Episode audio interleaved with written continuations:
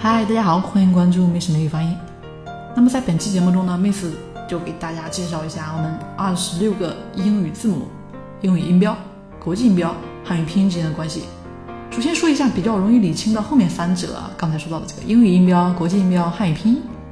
那其实国际音标 IPA，也就是啊这个通行表上的元音、辅音啊以及附加符号啊，能够用来表示英语，也能用来表示汉语，对吧？啊，是明白的啊。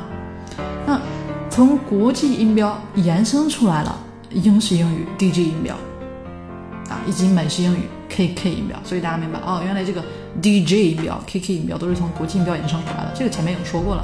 那么国际音标和英语音标的关系，大家清楚了吧？哎，那国际音标和汉语拼音之间的关系呢？啊，其实二者呢是独立的啊，只不过是国际音标能用来表示汉语拼音，也能用来表示汉语吗？说国际音标对吧？人家是来。标注全世界的语言的，人家也能标注汉语，当然喽。那接下来呢，我们只剩下二十六个英语字母没有提起了。说到二十六个英语字母，大家应该都不陌生啊。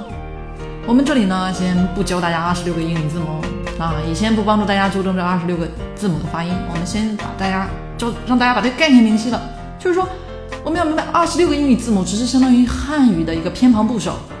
比如说英语的字母 b e。T R，对吧？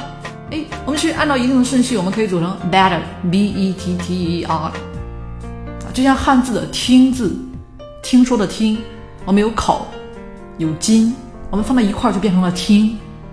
那也就是说，二十六个字母的一个作用呢，是来构成单词的。但是这个字母呢，英语当中的这二十六个字母呢，就发音而言，哎，它其实这个人家也是。和发音有点联系的啊，但是只是这个英语音标啊，它其实相当于汉语的一个拼音啊。说起来，这个英语的字母功能是比较多样的。说了这么多，主要还是让大家明白字母和音标之间的联系与区别。OK，